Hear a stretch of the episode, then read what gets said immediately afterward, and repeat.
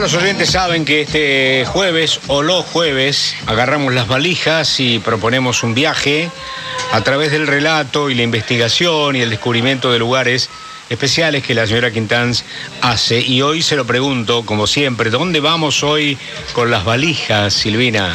Hoy viajamos a la Patagonia, así que tenés que llenar la valija con ropa para todos los climas, porque tiene un clima impredecible. Sí, como acá. Sí. y vamos a subir a La Trochita. A la trochita. La Trochita, el tren que está por cumplir 100 años. 100 años. Bueno, arrancamos entonces. con- Mirá, ahí está la trochita. Qué bueno. Uy, campana, locomotora a vapor. Una escenografía extraordinaria. Un ¿eh? esfuerzo de producción, Fernando. Sí, te costó un vagón esto, Eno- seguramente. Enorme esfuerzo de producción. ¿eh? Estamos en Esquel en este momento, los pagos de Marcuzzi. ¿eh? Esquel, Chubut. A punto de arrancar el tren a vapor que es empujado por una locomotora que está por cumplir 100 años. 100 años. En el año que viene cumple 100 años y el tren al que vamos a subir tiene un, eh, sobre uno de los coches grandes letras amarillas, los coches de madera, ¿eh? Que dicen Viejo Expreso Patagónico y abajo, en letras gigantes, un nombre que es familiar, La Trochita. Que obedece a la distancia de la trocha, ¿no? Exactamente, porque es un tren de trocha no angosta, angostísima, porque tiene apenas 75 centímetros entre una vía y la otra. O sea, es Claro. eh, realmente dicen que es eh, quizás sea el, el único tren a vapor de trocha súper económica que queda en el mundo Mirá vos. funcionando. Y las, las locomotoras a vapor fueron fabricadas en 1922 por dos firmas. La firma Baldwin de Estados Unidos y la firma Henschel de Alemania. Bueno, lo, interesante es que estas locomotoras son restauradas acá en el país. Eh, con mucho, mucho cuidado en unos talleres en la localidad del Maitén, también en Chubut, muy cerca. Y yo hace muchos años tuve la oportunidad de entrevistar a Carlos Kmet, que es el padre y abuelo de ferroviarios, tenía padre y abuelo ferroviarios, y era el jefe de talleres del Maitén.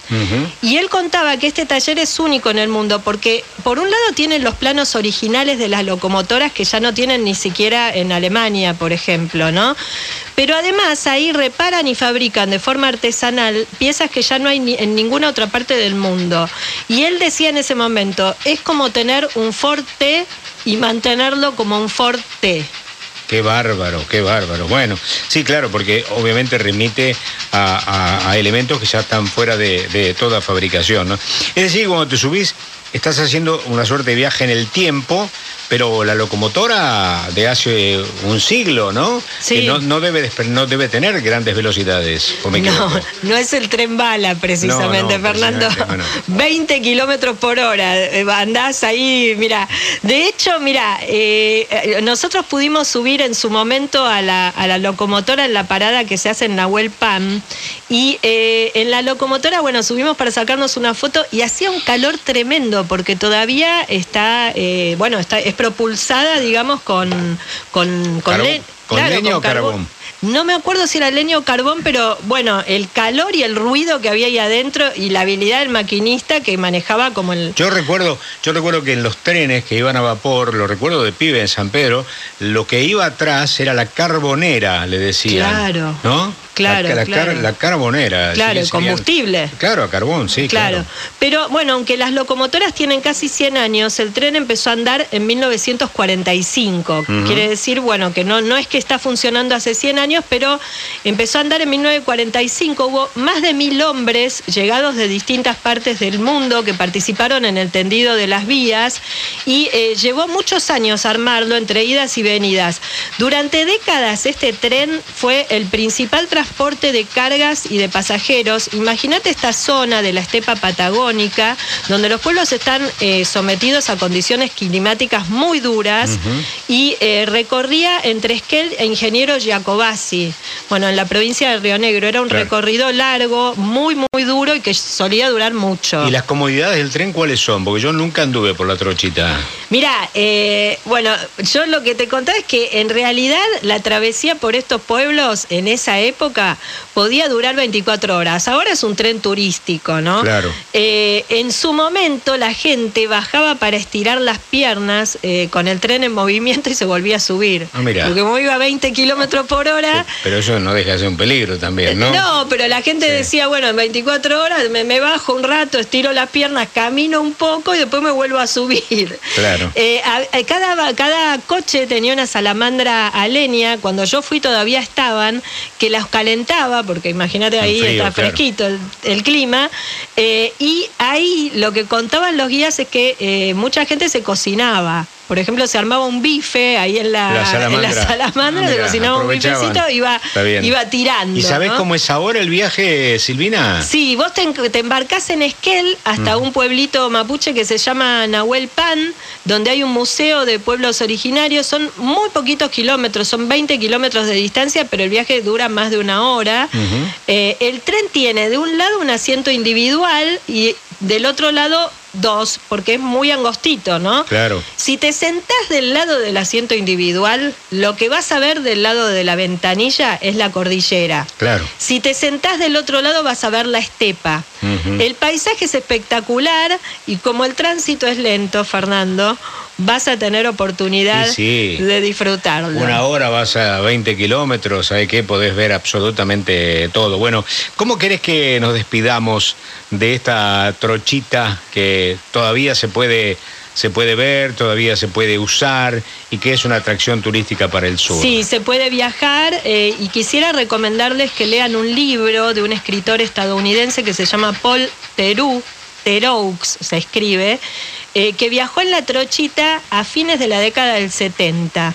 Y en 1979, no en la época que era un tren turístico, sino cuando todavía era un tren local, publicó un libro que se llama El viejo expreso de la Patagonia, en lo que decía esto, que ahora hoy tenemos lector de lujo, Sí. ¿no? Que nos va a leer eh, una voz muy autorizada. Y van para ello. A ver. Era un tren a vapor.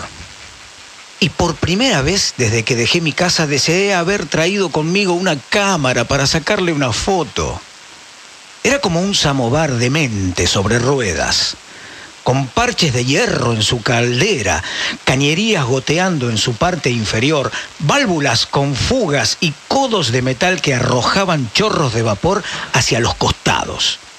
Quemaba petróleo, por lo que no eructaba humo negro, pero tenía un problema bronquial, ahogándose y jadeando en las cuestas y resoplando curiosamente en las bajadas cuando parecía fuera de control. Era de trocha angosta y sus pequeños vagones de madera. Parecía una maravilla que una máquina vieja como esta pudiera seguir funcionando. Y comencé a ver los jadeos de la locomotora más como una prueba de energía que de debilidad. Parecía una maravilla que una máquina vieja como esta pudiera seguir. Pero a mí no me quedaban dudas que guardaba energía para 100 años más. El tiempo le dio la razón. Bueno, claro, ¿no? Guardaba energía para 100 años Sí, más, claro, ¿no? claro. Todavía, todavía sigue funcionando. Así que bueno, una voz eh, privilegiada, también la de, la de Iván que nos ayudó. ¿eh? Y a mí me alegra mucho que este trencito se pueda conservar, porque sin duda alguna mucha gente, sobre todo turistas extranjeros, vienen de lugares donde los trenes son verdaderas medios de transporte muy confiables, muy, muy buenos, y de pronto encontrarse con esta verdadera reliquia ¿eh? allí en la Patagonia, eh, es como si de pronto te subieras a uno de los trenes de, Walt- de Disney, porque en otro lugar no hay ya todavía este, No. tipo, este tipo de cosas, ¿no? No, Así que no. bueno, gracias por el viaje, Silvina, ¿eh? muchas gracias por el viaje y muchas gracias por recordar a la, a la trochita y también decir que en temporadas altas y buenas la gente puede hacer este viaje de 20 kilómetros, ¿no? Sí, exactamente, lo pueden hacer. eh, así que bueno, y también le vamos a recordar a la gente que, eh, que pueden ver este, que pueden escuchar, revivir este momento en el Spotify de Radio Continental. Así que bueno, vos me preguntabas si podíamos llegar en avión o en tren hoy cuando empezamos el programa ahí hasta Esquel. Sí. Bueno, no, llegamos en tren y nos vamos en avión. ¿eh? No voy en tren,